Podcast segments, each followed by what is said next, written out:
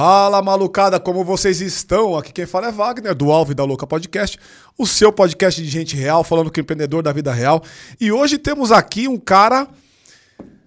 Como é que eu vou chamar isso? É um cara que tem algum know-how naquilo que ele faz, cara.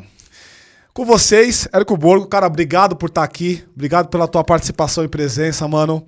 Eu queria Valeu. já te dar aqui um presente em agradecimento à tua cara, disponibilidade. assim, beleza. Preciso ouvir mais aqui. Obrigado mesmo por vir, cara. E enquanto ele abre ali, pessoal, a gente vai falar um pouco sobre como é que a gente aplica entretenimento ao negócio e como é que é o negócio de, de entretenimento.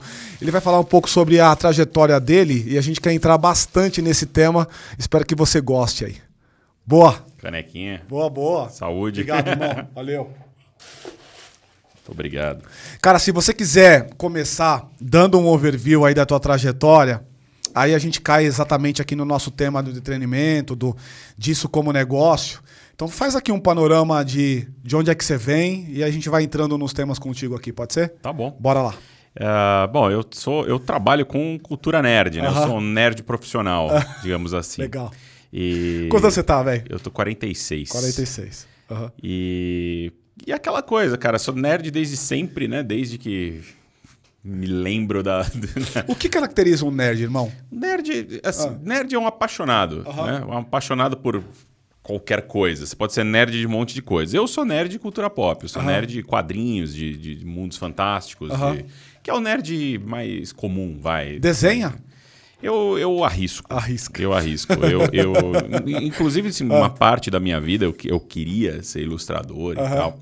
É, treinei um pouco para isso, mas é, é aquela história, né? Tipo, isso nos anos.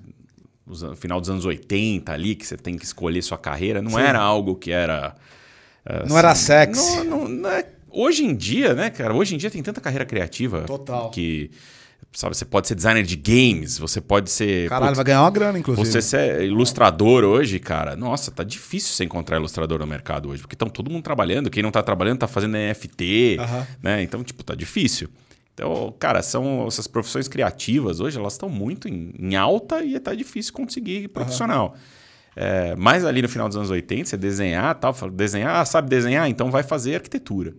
Né? Era Pode bem, crer, era bem crer. isso. E não é, Você é de São Paulo? eu sou de São Paulo, Tá. morei, morei parte da minha vida em Arujá, né, Aham. que é 40 quilômetros, 45 quilômetros Tô ligado. aqui de, de São Colônia Paulo. japonesa também? Tem bastante. Tem bastante, né? bastante Não é igual. Mogi, mas tem bastante também. É, né? é. Mogi acho que é mais forte, Mogi né? Que é ali do ladinho Eu estudei também. em Mogi. Ah, né? é? estudei, estudei muitos anos em Mogi.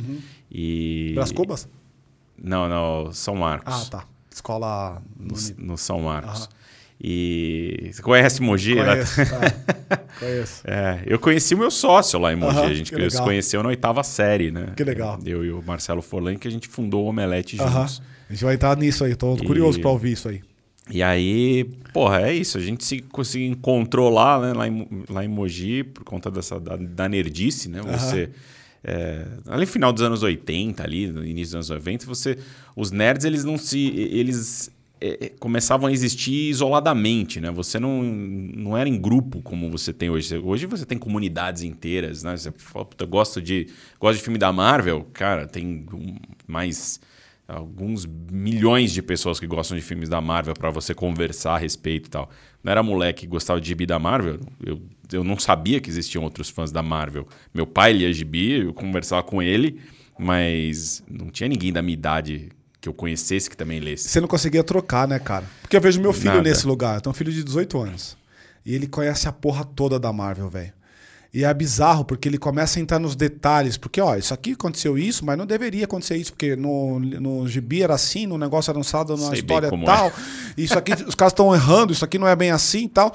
E eu fico só assim, aham, aham, aham, mas não sei do que ele tá falando.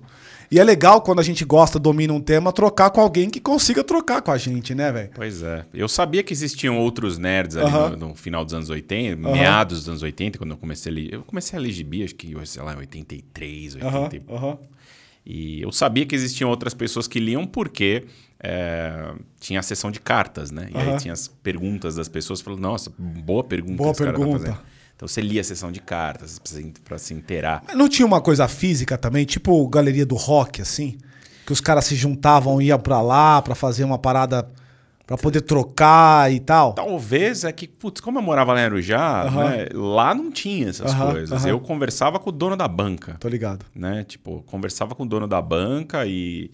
E aí, com o tempo, você vai, né? Alguns, você conhece outras pessoas e fala assim, tipo, você tá na, na, na sala de aula, você vê e fala assim, pô, esse cara tá, tá com gibi ali do, do Hulk no- Uhum. na mochila. Fala, cara, você também lê gibi do Hulk?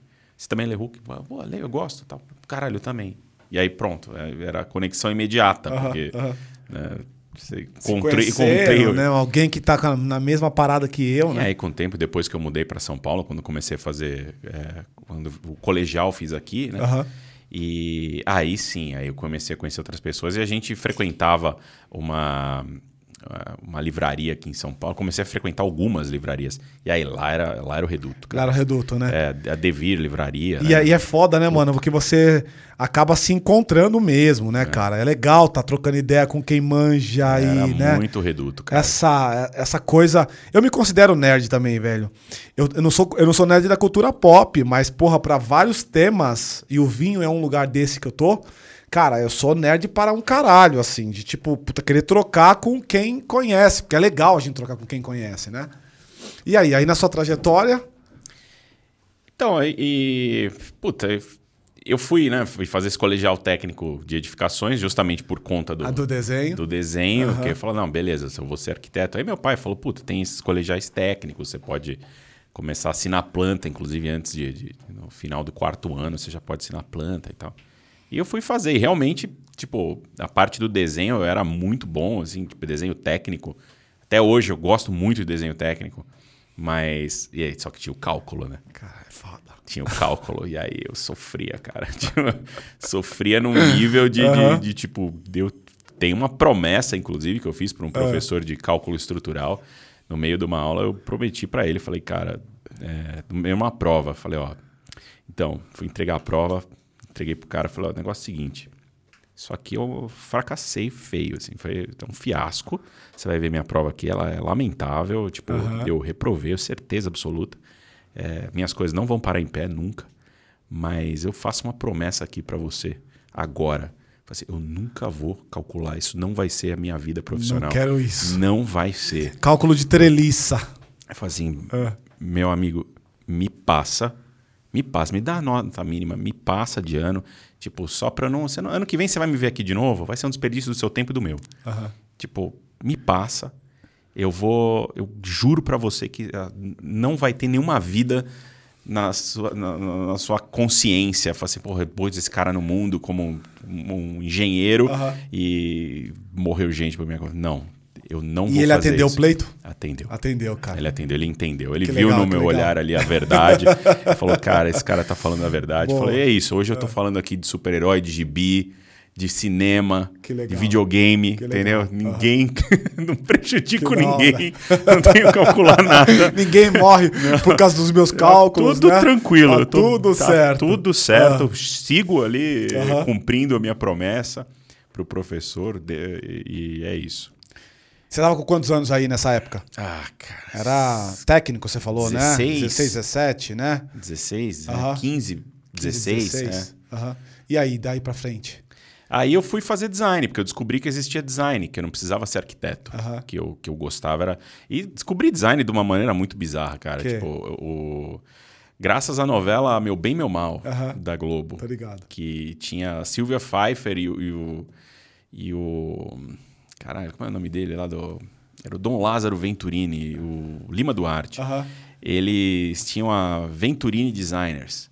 E eu falo, que porra que é Venturini Designer? O que, que é um O designer? que, que é designer, né? E aí eles falam, não, o logo da nossa... Eu falo, caralho, isso cara é verdade. Pô, alguém tem que desenhar isso aqui, né? Aham. Alguém tem que desenhar, alguém Aham. faz isso aqui. E alguém faz a embalagem, alguém fala, caralho, isso é muito mais legal. E aí eu fui fazer design, até porque eu também comecei a namorar e, e minha namorada fazia design na FAP, aqui do lado. Aqui do lado. Aqui do lado. É, a gente tá do lado. E, e ela me explicou o que era também e tal. Daí foi uma junção. Falei, caralho, é isso. E Foi- fui fazer que design. foi a sua graduação. E aí eu fiz design. né? Design. Isso, fiz aqui na FAP. E aí, você se achou, mano? Eu gostei muito, porque eu acho que a, a- a profissão de, de design ela foi muito importante para mim, porque Uhum. ela, já, ela já é uma. Um, ela é uma profissão criativa Total. e, e que mais do que te ensinar técnica, né? Tipo, puta, você vai fazer. Eu tinha aula de cerâmica, tinha aula de marcenaria, tinha aula de. Tinha uma série de oficinas e tal, e também tinha desenho e coisas. E mais do que isso, ela te ensina a resolver problema, a pensar em problema e como resolver problema. Uhum. E isso, para mim, foi. Eu me encontrei aí, sabe? Esse foi é o lugar que eu, a coisa que eu mais gosto é resolver problema. Que legal. E menos os matemáticos.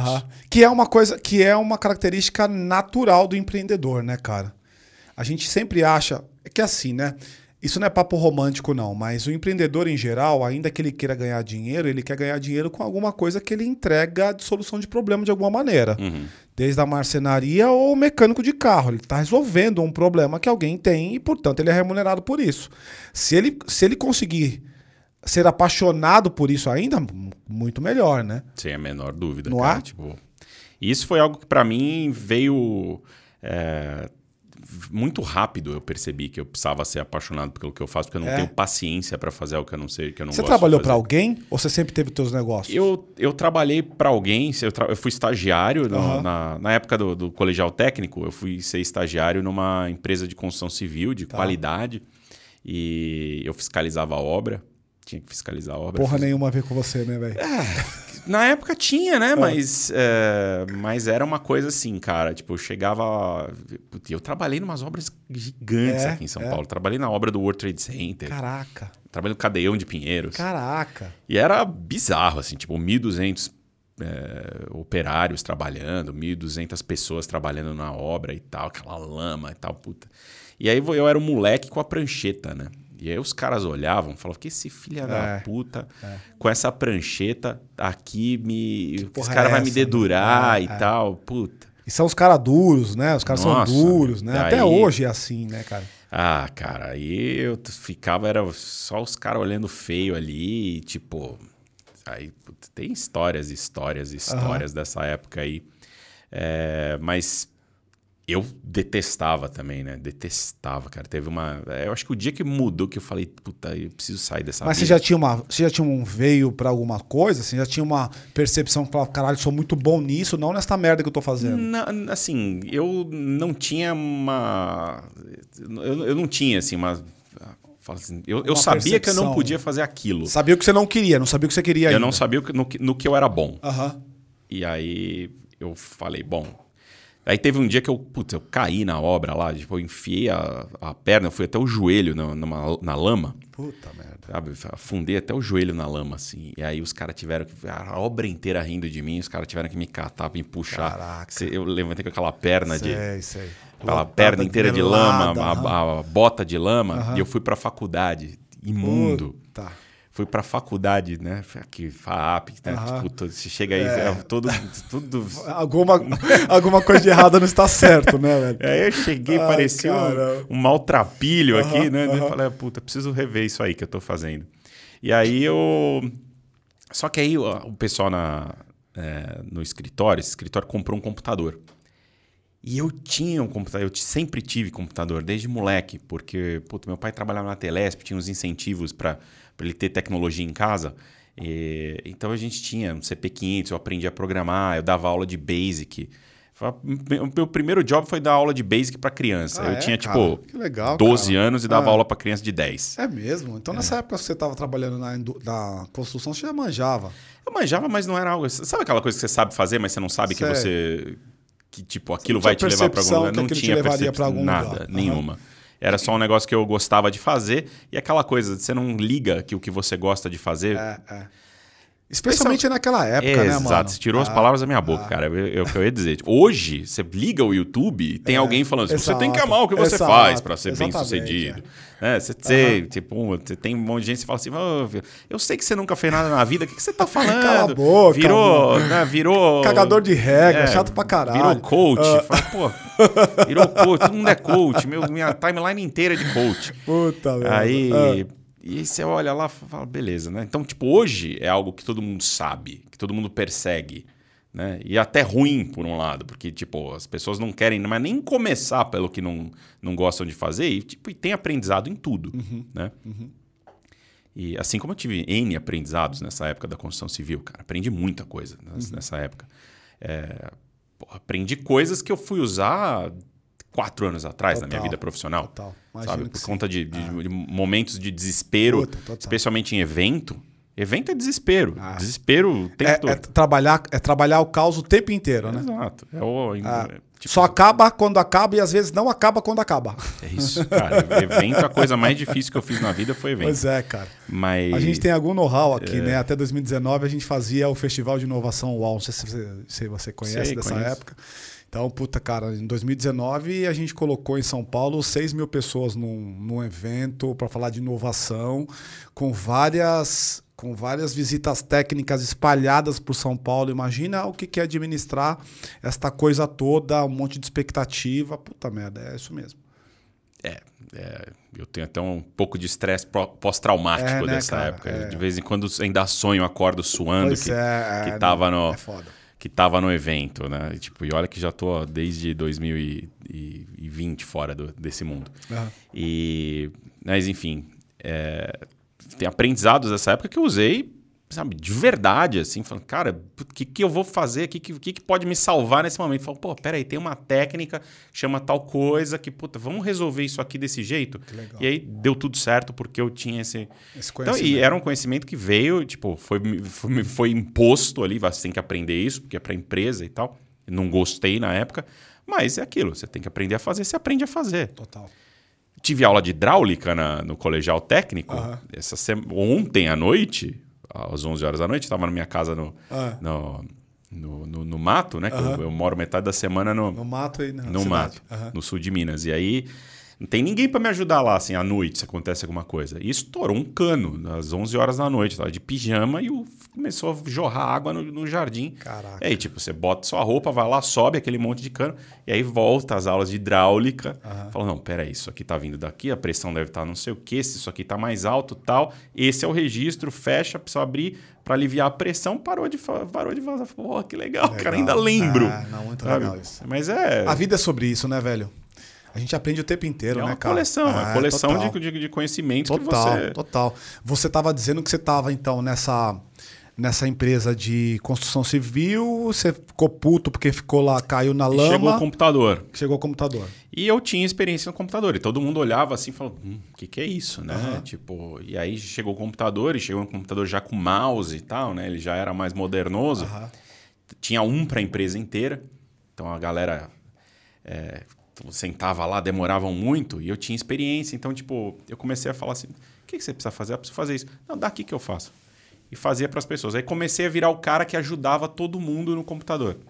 É, se fosse fosse planilha, montar planilha ou apresentação, né? Começaram Texto, qualquer coisa. texto, comecei a ajudar todo mundo com tudo. E aí, como, Érico, eu preciso ir pra obra. Daí falou, puta, eu, que eu tenho tal coisa de fulano, fulano, fulano pra fazer. Não, mas você precisa ir pra obra. O meu job era ir pra obra. Aham. Aí fala, não, fala com eles, vamos ver isso aí.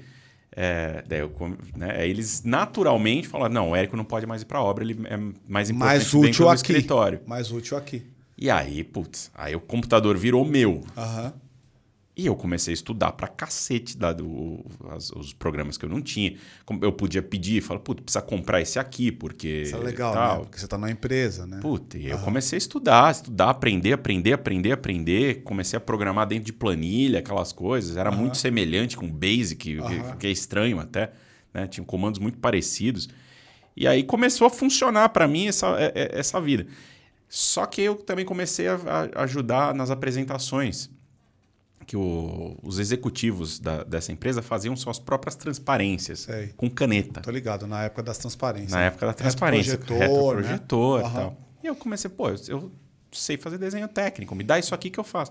E aí comecei a arriscar com umas ilustrações e tal. E eu virei o designer da empresa. Olha que legal. E aí, daí para ir para a faculdade de design foi um pulo também. Então, tipo, foi, uma- foi naturalmente um, um, Um incentivo. um- foi orgânico, para Orgânico. eu ir para isso e, e, e conseguir largar aquele negócio que eu não gostava. E comecei a perceber que eu tinha que perseguir coisas que eu gostasse de fazer. Porque eu, tem um negócio a meu respeito que eu fico miserável fazendo o que eu não gosto de fazer. Uhum. Miserável. Todo mundo que trabalha comigo sabe. Fala, puta, vai pedir isso pro Érico e vai ficar...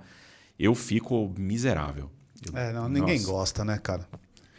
Eu gosto menos. Cara. É, né, cara? É miserável mesmo. Miserável. Eu fico, fico arrasado, cara, de fazer coisa que eu não gosto de fazer. Arrasado. Reunião que eu não quero ter. Tá ligado. Tipo de. Puta, eu fico arrasado. É um negócio que suga energia, né? É, eu tenho preguiça, eu chamo isso de preguiça. Às vezes nem é a preguiça que a gente está acostumado literal, mas é uma preguiça mental mesmo, de estar tá num lugar ou desenvolvendo uma coisa que você sabe que não vai levar você para lugar nenhum. No limite, vai tirar É. de você. Pois é, Né? é, é isso que eu. Falei, Puta, eu posso ser, agregar tanto Em outras fazendo coisas, outras né? coisas do Pois que é. fazer isso e tal. É. E aí foi, sei lá, comecei a perceber isso, fui. é, é, montei uma empresa, minha primeira empresa eu montei dentro do. é, ainda estava na faculdade, né, porque eu falei, puta, quem que vai me empregar, né? Como designer. Eu não sou um bom designer Aham. ainda, eu sabia que eu não era um bom designer. Aham. Eu era muito curioso, mas eu não. Ainda tinha muito que aprender, né? É, tava lá. E, e, e eu acho que o maior aprendizado da faculdade ele é são as pessoas, é- são as relações, não, não que as matérias. Né? É o, é- de verdade é o boteco. Aham. Você vai lá, come- conhece outras pessoas que trabalham, que já estão fazendo não sei o quê. Você fala, o que, que é isso que você está fazendo? Pô, mas o que, que, o que, que você faz? Faço isso. Fala, Putz, isso é legal. E tal coisa. Não, eu estou revendo essa revista e tal. Fala, Putz, isso é legal. E aí eu comecei a, a me interessar muito por ir, por- muito mais por design, né? Porque Queria, putz, queria participar do mundo do design. E eu fui. Aí falava, eu montei minha própria empresa, comecei a fazer uns bicos, assim, tipo, pegar uns clientes pequenos de bairro e tal. Você fazia o que exatamente no design aí? Qualquer coisa. Tipo logo. O que parecesse eu precisasse. fazia, né? Aham. E... Só que eu logo eu peguei um cliente bom, cara. Tipo, eu peguei um cliente muito bom que, era, que fazia capa de disco. Olha que legal. Mas eram uns caras é, que faziam capa de disco muito no atacado, assim. Sei. Tipo, o- tinha um... O dono da empresa, ele acordava de manhã, ele fazia capa... Fazia muito disco para CD, era um DJ. E ele fazia... Ele tinha essa empresa que fazia... é, fazia CD para para rádio, casa noturna. Sei. Eu falo, puta, eu fechei ontem com a Casa X, é, vamos fazer um. Vou lançar o CD deles. E como as músicas mudavam muito, girava muito. Ele. Teve uma época que eu chegava, acho que eu fazia umas, uns quatro CDs por semana. Caraca. Cara, era, era assim, era um mais feio que o outro. E dá pra ser criativo nisso, cara? Não. Porque, porra, meu, é um. Né? Não, era, era, era, Até era pastelaria. Exato, pastelaria. Até porque pastelaria. você é um cara só e você vai levar traços de um pro outro e assim por diante, né? É, mas aí, tipo, aí comecei, eu tinha é, outras pessoas trabalhando comigo, aí, tipo, Cria tinha repertório. Uhum. sócio e, e a gente começou a trabalhar junto e tal, cada um fazia um, aí um olhava o que o outro tava fazendo, falou, isso é legal. Pegava ideia. Pô, 3D, a gente, vamos arrumar um, um software de 3D, começar a fazer 3D, que era uma, um arrependimento que levava quatro dias para renderizar qualquer coisa, Total, né? lembro pra caralho. Internet. pixel. é, exato, internet demorava. Nossa, né? internet, a gente não conseguia mandar nada pela internet, era tudo por Eu disco. me né? lembro, sabe por quê, cara? Em algum momento da minha vida, eu fiz curso técnico também. Só que eu fiz em mecânica. Então, eu passei pelo que você passou. Tinha que fazer cálculo de treliça. Aonde você tinha, fez no-? Eu fiz no, no Roberto Simons, no Senai, lá no Brás. E aí, nessa época, cara, eu. A minha primeira profissão. Parece mentira, mal, se liga. Toda vez que tem um convidado aqui, eu falo que eu vivi alguma coisa. A primeira profissão que eu tive, quando eu saí do curso técnico, na verdade eu fiz o curso CAI, que é um, um curso de aprendizado industrial, fazia tornearia, fresa, essas coisas. Aí depois eu entrei no técnico. E no técnico, cara, aí você tinha pr- o desenho na prancheta mesmo, Era lembra prancheta, dela? lógico. Que aqueles braços mecânicos, você colocava os seus compassos, colocava os, os triângulos para poder fazer bonitinho e tal. E foi quando tava rolando o AutoCAD, você deve conhecer. Pra caralho, você trabalhou na. Então, nessa época, eu, come, eu, eu comecei a, me, a gostar muito de AutoCAD e eu, meu primeiro emprego, depois do curso técnico, antes da graduação ainda, foi ser cadista. Eu era um estagiário de AutoCAD numa empresa, cara. Indústria metal mecânica. E, cara, eu aprendi com os caras muito fera, assim, cara. Eu tinha 17 anos, eu, eu desenhava bem em AutoCAD. Porque era desenho técnico. Eu não sou designer, eu não tenho habilidade para desenhar um logo. Mas desenhar um, um- Uma peça. uma peça em, em 2D. E eu me lembro, você me falou agora da renderização, eu me lembro que era o início do 3D. Que tinha outro nome, não era, não era AutoCAD, era um outro nome onde você fazia a peça já em 3D para ela ficar toda bonitona, para você mandar para as máquinas que tinham tipo torno CNC, aquela coisa toda, né? Então eu entendo o que você está dizendo. É uma competência, ela, ela é próxima, mas ela é muito distante. Sim. E bom, e aí eu, eu enfim, tinha essa empresa de design, fui lá, né? Tinha, fazia minhas capas, tal, começou a dar certo. E aí começou a aparecer demanda de site. Uhum.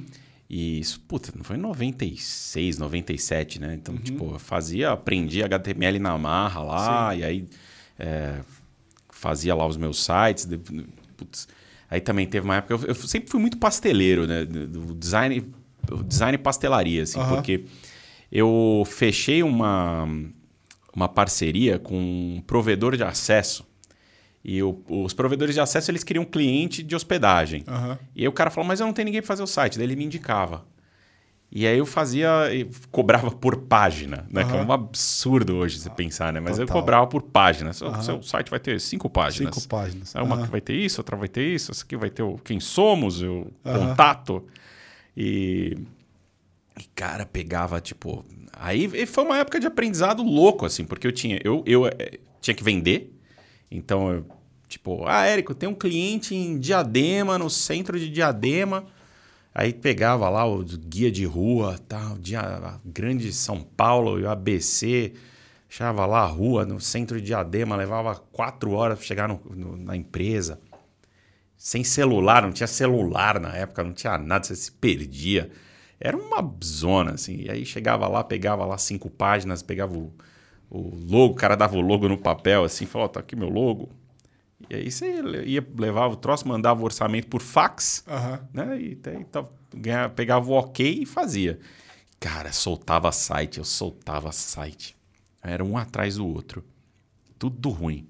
E trabalhava para todo mundo. Assim, trabalhava para trabalhava para todo mundo. Fábrica de parafuso, é, fiz site de acompanhante. É mesmo, Fiz cara? de tudo. É? Fiz, trabalhava para freira, trabalhava uhum. para acompanhante. Uhum. Tinha, trabalhava para uma, uma editora é, religiosa. Tava, tava feliz aí, velho? Tá, cara, tava, foi uma época, era uma coisa mais na tua vibe. Foi uma época que eu me lembro com muito é, eu me lembro de grandes momentos dessa uhum. fase. Você fechar um contrato. Quantos anos bom, você estava, mais ou menos? Uns 20? 20. É, se estou fazendo conta correta aqui, uns 20 anos. 20, 20, uhum. 20 pouquinho. E, e, tinha. Cara, eu lembro assim de sair de uma reunião boa, sabe? Fechar, fechar. Eu falei, caralho, vou ganhar dinheiro esse mês e tal. E, puta, eu ficava muito. Era Isso é uma é muito sensação. Louco, com 20 de... anos você tava já empreendendo, já tava é. mandando bala com o teu próprio negócio. Puta, era uma sensação incrível, Isso é sabe? Caralho. De, de, Aí eu tinha lá uma fita cassete que eu colocava, era sempre com tema de Jornada nas Estrelas. Uhum. Tinha uma fita lá que era a fita da Vitória. Que puxava do porta-luva. Que era o, o tema de abertura de Star Saía Trek. Saía da reunião, encaixava a fita. Tacava lá, era. Felicidade puta, pura. Aí pegava aquelas estradas de, de, de, de, sei lá, de São, uh -huh. São Bernardo, sei. que eu tava perdido, mas estava uh -huh. tocando Star Trek, eu tava feliz, porque uh -huh. tinha vendido alguma coisa, tava. Aí levava para dentro da empresa essa. essa essa pequena, pequenas vitórias, Vitória. comemorava essas vitórias. Que do caralho. E era, puta, era, era uma fase bem legal. É, Aí fui trabalhar numa agência. Uhum. Antes da gente entrar na agência, deixa a Paty estar tá ávida para fazer uma pergunta ali. Oi, Érico, tudo bem? Oi. É, eu tô aqui pensando o seguinte: você, uns pontos que eu puxei aqui. Você falou que você trabalhou em várias coisas que você falou ou estudou, enfim, que você não queria fazer, não queria, não gostava. De repente você se encontra na parte do design, do desenho, mas você fala de uma forma muito, é, eu não sei se você se compara é, eu fico imaginando hoje em dia, né? Por exemplo, ah, putz, meu, meus logos tá tudo feio, capa disso tudo feio, site tudo feio. E, tipo, hoje não tem espaço para isso, né? Tipo, tudo feio. Pra, eu não sei se você é super humilde, ou se você é muito crítico, ou se você compara muito você com outra pessoa. Eu tô tentando entender, assim, eu me como ele muito. tá trabalhando com tantas coisas muito feias e tá conseguindo trabalhar, né? Tipo, eu tô tentando fazer essa, esse resultado. Eu, eu, eu me comparo muito, você tá certa. Sabe que eu nunca tinha pensado nisso? Você me pegou no pulo aqui, tipo pois é, como é que eu tinha tanto cliente se eu era tão ruim? Exato. É, não, de verdade, não sei. Ou é que hoje, olhando para trás, olhando para o meu, pro meu trabalho antigo, né, eu acho tudo muito ruim. Eu acho tudo muito é ruim, é você, realmente. Você compara tudo com base de hoje, né, mano? É. Parece que é isso. É, né? é isso. é isso. É, óbvio que. É, é excelente sua pergunta, É. porque realmente, tipo, eu não teria outro cliente se eu fosse ruim. Exato, se fosse ruim. Mas, assim, é, eu tava sempre perseguindo ali. é nessa época que eu realmente eu queria ser um designer foda. E eu acho que eu nunca cheguei lá. Sabe? Eu nunca cheguei lá, assim. Eu, como designer, tipo, eu admiro muita gente. Muitos designers. Eu só sigo página de design, efeito especial, é, coisas criativas, gente muito foda. Então, realmente, essa comparação eu faço. Me, me fala uma coisa, nessa época você, as suas referências eram Brasil ou era fora? Era muito de fora. Muito de fora. Muito. O inglês, como é que entrou na tua vida aí? No meio do caminho você foi fazendo, você foi vivendo por causa do Basics, por causa da programação, Você diz o idioma? o idioma. Porque se era de fora, você tinha que, você tinha que de alguma maneira Cara, saber eu, o idioma. eu, eu fiz alguns cursinhos, assim, tipo. Isso é algo, aquela coisa, né? Tipo, acho que a minha mãe sempre falou: não, precisa saber, precisa falar inglês e tal. Então, tipo, foi algo que ela sempre me incentivou. E, e como eu sempre consumi muito conteúdo. É, cultura nerd muito, tá muito tipo, aí, né, especialmente, cara, videogame. É. Não tinha nenhum videogame tinha, tinha legenda em Até pouco português. tempo tinha, atrás, é, inclusive, né? Não tinha nenhum tipo de. é, não tinha localização, nada tinha localização. Os filmes tinham legenda, ponto. É, e, então eu acho que muito isso. Eu lembro de. Eu jogava muito videogame com o dicionário do lado, é, assistia filme também. Algumas, tinha filme que não tinha legenda, que eu. Quando eu comecei a frequentar o- essas lojas nerds, né, tipo a Devir e tal, é, eles tinham muita fita sem legenda, que era coisa que não tinha no Brasil. Tipo, ligado. sei lá, assistia Akira, é que Akira, assistia Akira com legenda em inglês, Aham, que Akira é japonês. sim. E aí é aquilo, você vai não entendendo, mas você Ah. fica ali do lado até você entender. E, e- e- e essas pequenas comunidades são muito loucas, né? Porque eu imagino que é alguma coisa que eu vivi na música, assim. Por exemplo, eu gost- sempre gostei muito de música e durante um tempo eu me dediquei a esse troço. E eu ia para aqueles lugares onde tinha os CDs, porque na época era CD, né? Tava saindo de LP para CD e tal, mas que tinha. E eu gostava de jazz, cara. E eu, eu, estudava, na, eu estudava na escola de, de, de violão, contrabaixo e tal, lá na MT, Escola de Música e Tecnologia, ali na, na, na Conceição, se não me engano. E, cara, eu me lembro que essas pequenas comunidades, você tinha coisas que não tinham normalmente, porque o cara ia para fora, é trazia, colocava um ágio em cima e vendia isso muito mais caro, ou você experimentava ali naquele pequeno ambiente. Me parece que é esse lugar que Era você está falando. bem isso mesmo, do- bem, do- era muito isso Do mesmo. desenho, da, da coisa mais nerd, né? E lá também a gente podia comprar gibi importado. É, então. disso. Era um lugar que você tinha uma assinatura, né? Tipo, a, a Devir, esse, essa livraria, ela me ensinou muito nesse sentido de... Eles tinham um fanzine. Então aí você fala, puta, olha que legal, né? É o- um fanzine, tipo, o cara tá falando do que tá acontecendo fora, tá falando dos lançamentos, ele tá falando de- do que vem por aí, já te preparando. E foi, acho que para mim foi um lugar que me influenciou muito depois na, na- quando, eu, quando eu criei o Omelete. Aham. Porque essa coisa, esse desejo por eh, saber o que estava vindo. O que estava vindo. Tá informado. va- Vamos entrar no, vamos entrar no Omelete, Érico. Como é, que a gente, como é que a gente, como é que você caiu nisso, irmão? Quando eu fui para agência, Aham. É, eu trabalhei acho que um ano, um ano e pouco, né, numa agência digital. E, e a gente fazia muito site, estava no auge da bolha da internet, auge. Tá. Tá? Aquele. 2099, É, 99, nem 2000 ainda. é. 98, 99. Auge da bolha da internet. Tá. E a gente via assim, um monte de Bolha gente 2000, né? completamente despreparada criando sites e vendendo esses sites. Aham. Eles falavam, nossa, mano. E aí o cara chegavam pra gente e falavam assim, não, preciso criar esse site. O meu site é esse aqui, vai fazer isso, isso, isso. Eu falei assim, não, tá. Esse é um site que vai me acompanhar na minha viagem até. E o cara ele pegava financiamento pra fazer isso, sabe? Pegava, conseguia dinheiro pra. Falei assim, cara, você estava financiando tua viagem? Suas férias? sabe? Tipo, comecei a achar meio. Né, meio exagerado, assim, Aham. o tipo de coisa que vinha. Falei, cara, isso não é interessante, isso não é legal. Mas, obviamente, era um bom negócio, né? Tinha muita gente ganhando dinheiro com isso. E aí, um dia, o dono da agência chegou e falou assim: chamou uma reunião, botou todo mundo da agência e falou assim: ó, precisamos criar nosso próprio conteúdo agora. Quem aqui sabe alguma coisa? Juro por Deus, essa foi a frase. Quem aqui sabe alguma coisa? Aham. E eu levantei a mão. Acho que eu fui a única pessoa que levantou a mão. Eu levantei a mão e falei: eu, eu, eu, conheço de quadrinhos, eu conheço de cinema, eu gosto disso. Pô, isso aí pô, é legal. Será que tem, tem site que faz isso? Puta, não tem. Ninguém. Falei, então vamos fazer esse site aí. Falei, Érico, toca. E aí eu e, e, chamei o Forlani, né? Que era o Aham. cara que. Porque eu trabalhava numa. Já, eu, eu tinha um. Vocês não eram sócios? Não, é, nós nos tornamos sócios Nesse- no, desse projeto. Tá. E, e aí também chamei o Forlani, ele virou sócio também. Que já era uma parada nova, né, mano? Me parece já um negócio para aquela época diferente, né?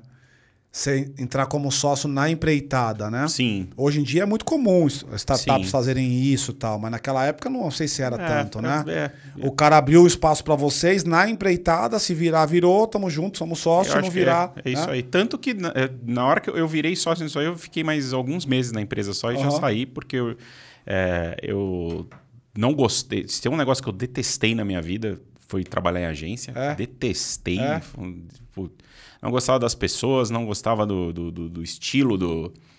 Sabe, do- dos criativos Sei. e tal. Era muita. Das separações, dos feudos ali, daquelas. Ai, era muita garganta. Tô ligado. Sabe, muita garganta, muito. Não, ligado. esse cara é o geninho. Faz um geninho, pelo amor de Deus. Todo mundo, eu vi que todo mundo fez. Ele, A só ele que não coisa, fez. exato, é. Só ele que não fez. Ele foi lá provar. Mas né? isso é uma característica sua. Pelo que eu- se eu sei fazer alguma leitura, você é um cara naturalmente crítico para um caralho, né?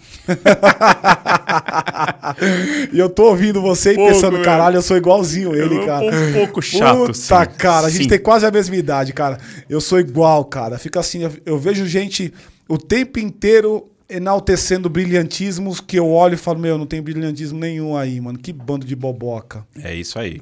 E eu fiquei bem desacreditado. Porque era um negócio Ah. que eu queria. Na época do. Ah, eu, eu olhava, falava, nossa, as grandes agências, nossa, olha esses trabalhos, olha, eles têm os grandes clientes. tô ligado. E aí você almeja As aquilo. Você quer, nossa, quando que eu vou fazer um- uma lata de refrigerante? Aham. Sabe? Quando que eu vou fazer esse design de É. uma lata de refrigerante? Aham. Quando que eu vou ter um, fazer uma coisa, criar coisas com a Marvel, Uhum. sabe? Criar coisas com a DC. E beleza. Isso- Mal sabia eu que eu ia criar o espaço para eu fazer isso lá na frente, mas enfim, criamos o Omelete, comecei a trabalhar no Omelete.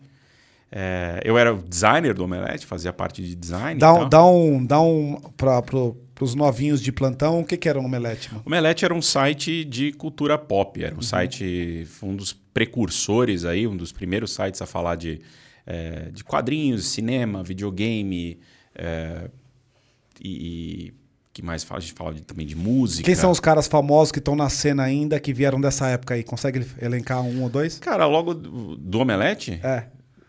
o Omelete, o Forlani tá aí ainda no Aham. Omelete, o Marcelo Hessel tá aí no Omelete ainda, Legal. tipo, eles são os... os, é, eu faço um... Dessa época de 2000, eles estão aí na... Acho que são os mais conhecidos. Uhum. Mas, tipo, seis meses depois do Omelete começou o Jovem Nerd, Aham. né? Tipo, teve alguns outros... é, Universo HQ também, que é bem conhecido. Na, Jovem Nerd, quem tava por trás do Jovem Nerd? Quem estava? É. Ah, é o Alexandre e o Dave, É, sempre né? foram eles. Tá. Hoje eles estão com a Magalu, né? A Magalu Comprou. comprou. Sim. É, Mas enfim, Que é um movimento muito maluco, né? Abrimos um pop-up aqui. Que é um movimento muito maluco, né, cara? é, Me parece assim, se você pensasse há dois anos atrás, não é um movimento óbvio. da Magalu não. Por que, que a Magalu tá comprando? Você consegue pensar hoje, consegue dizer o porquê? Você consegue enxergar o porquê? Cara, eu acho que esse- o, o- todo mundo que trabalha com cultura pop, com empreendedorismo né, né, e, e- e cultura pop, que trabalha com esses universos fantásticos, eu acho que a, a grande, é, a grande coisa que a gente vive o dia inteiro e que pode ser aplicado para qualquer marca é a relação com o fã. né? Então, tipo, se você tem um consumidor, você tem um consumidor. O seu consumidor, ele amanhã ele pode passar para a marca do lado, se a marca tem um preço Total. mais barato, um produto Total. melhor e, e, e é isso, sabe? É uma relação Efêmera. efêmera e uma relação é, Fria. Muito bem. É uma. É isso. Você tem um produto, eu preciso do produto, eu compro o produto, ok. Acabou. Então, levo para casa, to- é, tá, tá me entendendo? Tá. Amanhã eu vou precisar de outro produto. É, igual. Tá, beleza. Vou procurar falo assim, não, mas peraí, tem esse cara vendendo aqui, tá, Tá um mais pouco mais barato e é igual. É, tá, ou até melhor. Então, Uhum. vou- Vou pegar ali. a relação é essa, sabe? Tá. Uma relação de, de, de consumo e acabou. Uhum. O que as marcas de. O, o que a Marvel faz, o que a DC faz, o que a Lucasfilm faz, o que eh, putz, todos os estúdios fazem com seus filmes. Lucas Filme é. Lucas Neto? Não, Lucasfilm é da, de Star Wars. Ah, Ah, puta, que George Lucas. quando você me falou aqui. Eu fiquei pensando, será que tem a ver essa porra? É, né? Não, é, é o do George Lucas. Pessoal que tá assistindo os nerds aí, me desculpe a gafe, porque, puta, eu não manjo nada disso aí, cara. É, Tá a- aqui, a- aqui a entrevista é de um leigo total falando com o especialista bem. master. Me desculpa aí. tá tudo bem.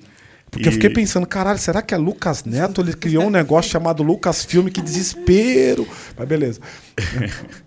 E, e o que esses caras desenvolveram com os seus consumidores é uma relação de fã. Aham. Então você não tá ali. é, cara, a gente tá. É um casamento, cara. É um casamento. E a gente sofre. Tipo, eu, eu como fã de Star Wars, por exemplo, eu sofro. Porque tem dia que eles lançam um produto bom e tem dia que eles lançam um produto que é uma desgraça. E eu sofro pelo produto ruim. É. Porque aquilo é parte de quem eu sou. Saquei. Sabe? Aquela marca, ela, é, quando eu consumi ela em determinado momento da minha vida, ela, se, ela passou a se tornar parte de mim. Saquei. Eu sou, eu, tipo, eu assisti o, o meu primeiro Star Wars foi o episódio 6, né, o, o Retorno de Jedi. E, pô, assisti no cinema, que mudou minha vida pra sempre. Depois assisti um documentário, vi o George Lucas fazendo o filme. Eu falei, cara, pelo amor de Deus.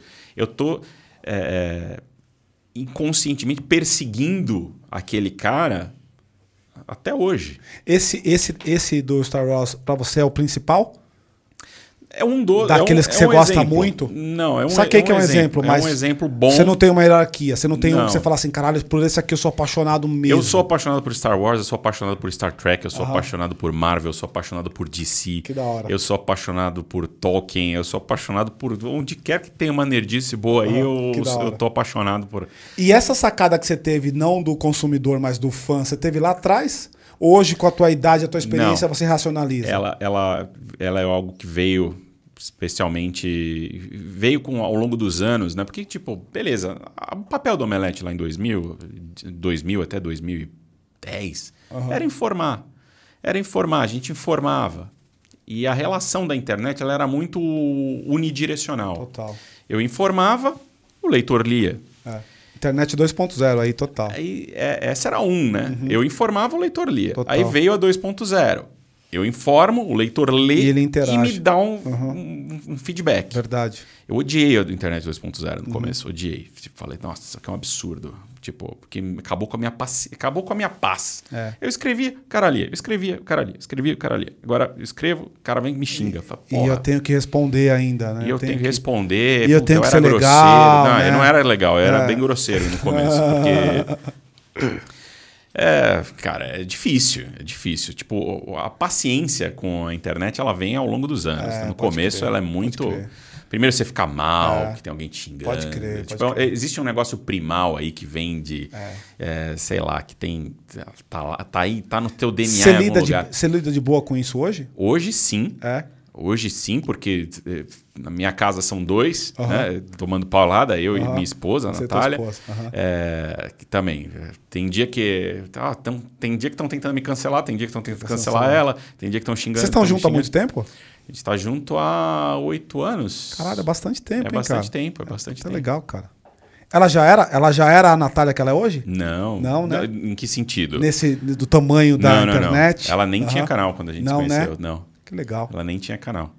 É, ela era jornalista da, da Record, trabalhava na Record, Tá. no jornalismo. Uhum. E, porra, e, e aí a gente. Enfim, foi algo que. Aí veio a 2.0, daí veio o vídeo. Fala, não, vocês têm que fazer vídeo. Falei, fazer vídeo, pelo amor de Deus, quem que vai querer ver minha cara, velho? Aham. Quem quer ver minha cara? Lê meu texto. Falei, meu Deus, só que faltava, agora vou ter que ver. Não, tem que. Ai, Nossa, cara. cara, meus primeiros vídeos É, parecem. cara. eu, tipo, eu tô aqui assim. Ah. Sabe? Olhando aqui atrás do. Hum, Pat, você conhece ele? Pergunta de leigo. Você conhece ele desde essa época? Não. Não? Porque você está no mundo criativo, vocês todos que estão aqui nos bastidores estão no mundo criativo. Em que momento vocês se deram conta da importância do omelete, do que esses caras faziam pra cena como um todo? É, pra mim, assim, é que eu não sou, não sou da, da galera nerd. Não sou. Mas eu. Tudo de- bem, tá? Hã? Tudo bem. É que ela tá falando, não sou, não, Não sou. sou, não é por não isso. sou. Não tem problema Não, nenhum. é porque, porque quem é conhece você há muito tempo. tudo Conhece bem. pra Mas caralho, a- né, então. a- a- em- embora quem não seja nerd é, é, não acompanhe as coisas que, que, que, que os nerds ah, acompanham e, e, se- e devoram, é, mesmo quem não acompanha, o- eles, é- você, né, e todas essas, suas ideias e criações são, são tão grandes que elas vão devorando a gente, mesmo que a gente não faça parte desse mundo. Então, eu conheço o evento, conheço há muito tempo. O Omelete conheço há muito tempo, mas assim, sempre de uma forma. é, não dá nem para explicar. É como, eu até queria perguntar. O entretenimento, ele atinge qualquer pessoa de um jeito que é como se fosse uma onda. Você nem, nem faz parte daquele mundo, mas ele percebe, chega né? e você entende a. Essa, você é uma, essa é uma ótima pergunta. Ela faz excelentes perguntas. É, porque ela, ela deveria estar sentada aqui, cara, porque ela é do mundo criativo e não eu. Ah, Essas ondas, elas fazem todo sentido mesmo, porque, especialmente porque essas ondas foram o que tornaram o omelete o omelete. Tipo, Aham. é, a gente eh, tinha um site de cultura nerd, né? Falava de nerdice ali e tal, para um grupo pequeno, Aham. tá? Que, interessado naquilo. Aí começaram a vir. Veio o primeiro filme dos X-Men. Aí a galera ia lá no. Não tinha nem Google na época, tá? Ia lá no. no- acho que, que era Alta Vista, sei lá, procurar X-Men. E a gente aparecia porque eu tinha, a gente tinha lá 20 páginas de texto sobre X-Men, explicando tudo, porque a gente amava falar de X-Men. Aí a galera ia ler no Omelete sobre esse filme. E depois veio o, Homem-Aranha, sabe, de 2002, do Sanheim. E a galera falou: caralho, Homem-Aranha tem um filme agora? Puta que pariu. É, Eu lia Homem-Aranha quando eu tinha 7 anos de idade. Falei, pois é, eu continuo lendo, tá aqui. O que você quer saber do Homem-Aranha? Pô, cara, quero entender, tá aqui. A gente chegou a subir, cara, 45 páginas. 45 páginas de Word sobre o Homem-Aranha no Omelete pro- eh, pra esse primeiro filme. 45 Pro páginas primeiro, de só pro primeiro filme? Só pro primeiro filme. Caralho. E, então, é, cara, era muito complexo. Completo e complexo. E, e a gente. Você trabalhava na produção mesmo. Você, você pesquisava, você escrevia, não era só o dono que tava lá. Primeiro era eu trabalhava com design, eu, eu diagramava as coisas, subia as coisas no site, fazia a capa. E, e só que com o tempo, como a gente não tinha dinheiro, né? Tipo, porque a, a- a agência tirou o pé, saiu do. Continuaram sócios, mas muito que saíram, porque eles tinham os problemas deles. Aham. E eu falava, não, isso aqui é o que eu vou fazer na minha vida, isso aqui vai ser o meu ganha-pão, é isso aqui, é isso aqui, isso aqui. Eu entendi que aquilo era onde eu era feliz. Tá. E e eu insistia, insistia, insistia. E a gente tinha muito colaborador, tinha muita gente que trabalhava conosco pela vontade de trabalhar conosco, de colaborar naquele site e tal. Só que aquilo, né? Quando não tem dinheiro, não dá pra você cobrar nada. Falou, cara, você tá com o artigo atrasado, porra, tem Aham. que mandar hoje. Aham. Não dá. A gente não pagava, né? Não dá pra cobrar. E aí eu comecei a escrever também. E, aí come- e no começo, assim, eu levava um dia inteiro pra escrever uma notícia. O dia ligado. inteiro, o dia inteiro. Era, sofria, suava, me corrigia. Até pelo seu lado perfeccionista também, né, mano? Que Nossa, era compara pra insuportável. caralho. Era insuportável. Devia ser chato pra caralho mesmo fazendo esse negócio aí. E depois Ah. É algo que eu fiquei bom, Aham. sabe? Tipo, com, com a repetição, repetição. com a coisa. Tipo, Aí, de repente, eu, eu e tinha até uma competição, eu e o Marcelo Hessel, quem escrevia mais artigo eh, por mês, assim. Fala, putz, você escreveu quanto? 300 e coisas, daí eu coloquei tanto. Escrevia, escrevia, escrevia sábado, domingo, feriado, escrevia, escrevia, escrevia. E eu passei, cara, a gente passou 10 anos eh, construindo a credibilidade do Omelete legal, cara. levando isso pro. Graças a essa onda de filmes nerds e as coisas, de repente, putz, de repente, sei lá, as mães dos nerds estavam interessadas no, E, e- e- no Robert Downey Jr. como Homem de Ferro. em, entendeu? em qual momento você percebeu, caralho, isso tá dando dinheiro, isso tá, Não, puta, tá tomando eu dimensão? Eu não percebi Ó. isso, demorou uns É, 15 anos. é. Eu- é. É, a dimensão a gente tinha.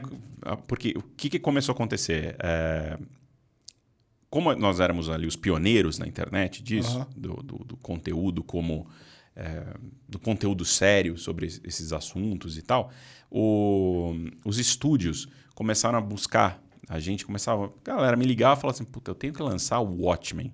Eu não faço a menor ideia do que seja isso. Watchmen. O que, que é o Watchmen, Érico? Eu falava, "Vamos- vamos lá. Quer que eu vou aí? Eu ia lá, em Alphaville, tudo isso de Ah, que Alphaville. legal, cara. Ela fala, puta, Watchmen é uma graphic novel do Alan Moore, do Dave Gibbons, que ela fala assim, assim, assado, então explicava tudo e tal. E começaram a nos convidar é, para visitar set de filme. Então, tipo, Legal, lá fora. lá fora. lá minha, fora. minha primeira Aham. viagem foi para um set do Superman O Retorno, Olha que na Austrália. legal.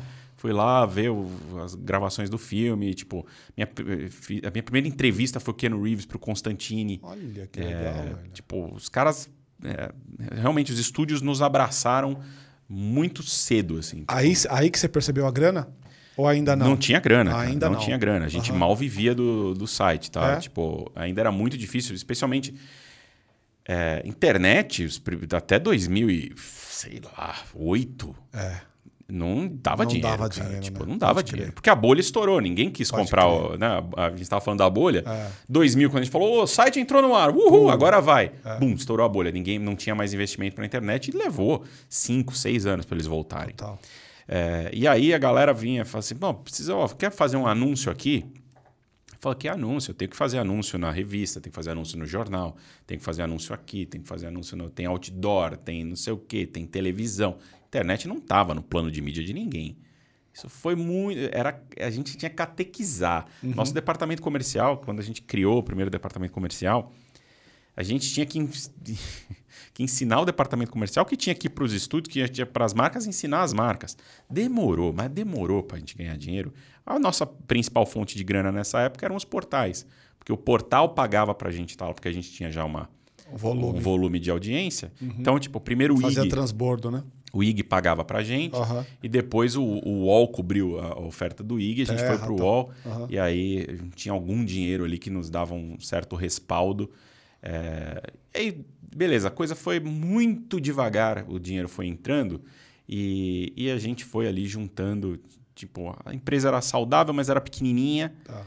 É, e foi assim durante uns 11 anos, tá? É, e aí eu fui começando, eu podia, tipo, ir largando meus clientes antigos e pa- repassando eles e tal. Fui deixando as outras coisas para me focar 100% no Omelete. Tá. É, E aí, até a hora que a gente é, chegou ali num, num tamanho que já estava ali, falei, puta, o que, que a gente faz com isso agora? Porque tem audiência, o dinheiro está aí no mercado, a gente não sabe direito como pegar, porque eu nunca fui o cara de é, um, um bom comercial, tipo, não, não é algo que eu gosto de fazer, tinha que lidar com agência, e de novo, eu detestava agência, eu era até meio mal falado no mercado por conta disso, tipo, quanto eu era ríspido com, Com a agência. com a agência, tipo, o cara vem. Porque era, é- era muito novo para todo mundo. Então, tipo, era muito normal para uma agência chegar, ou para algumas pessoas chegarem e falar assim: não, peraí, eu quero fazer a, a publicidade do meu filme nesse, nesse site, mas você não pode falar mal. Eu falei: como eu não posso falar mal? Lógico que eu posso falar mal. Essas são duas coisas diferentes. Não, não são. Eu vou pôr dinheiro aí, você, não vai, você vai falar mal? Eu vou, se for ruim. aí, eu, só que eu falava na lata, a gente ficava puta. e, tipo, Se fosse hoje, tava cancelado, hein, velho? ah, acho que não. Não? Acho que não. É. Tipo, eu acho que, se- sei lá. Eu gosto desse, eu gosto desse modelo.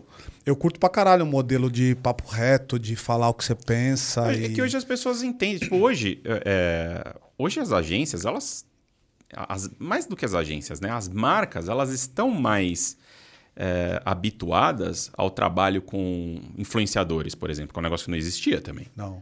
Que foi que é super recente até. é. Então, tipo, cara, você vai pegar pro influenciador e falar assim: olha, você tem que dizer que A marca. ama isso aqui e você não, não ama. Claro, tem gente que faz. É. Tem bastante gente que Fazia, faz. né, cara? Fazia bastante, inclusive, né? Mas hoje Me em lembro dia. do, é quando eu ouço você falar isso, eu lembro do Monange de cara, assim. É difícil, né? Tipo. É difícil. Tipo, a pessoa fala, ah, eu uso, eu uso Samsung, nossa, adoro o Samsung, o celular da minha vida, daí faz o post lá e você vê assim, Você vê, postado com o iPhone. Exato, postado com o Que- iPhone, E acontecia com frequência, né, É, isso. né? Fala assim, cara, desculpa, né? Tipo, eu, nossa, eu, enfim. É, eu acho que de alguma maneira a audiência ela aprendeu a valorar o cara que é real. Aprendeu. E aí talvez a contra a minha pergunta do cancelamento, eu acho que acaba gostando mais de você por isso do que se você não tivesse isso, né? Porque vira um negócio real. Aí, aí talvez também cria o lance do fã e não só do seguidor boboca e tal, né? E é isso. O cara aí. curte você pela tua cabeça, pela forma de você falar dos temas e tal, né? É, tipo. É, é- é muito isso mesmo. Eu- E eu, acho que é isso que talvez as marcas precisam Uhum. aprender com, esse, com o mercado de fã.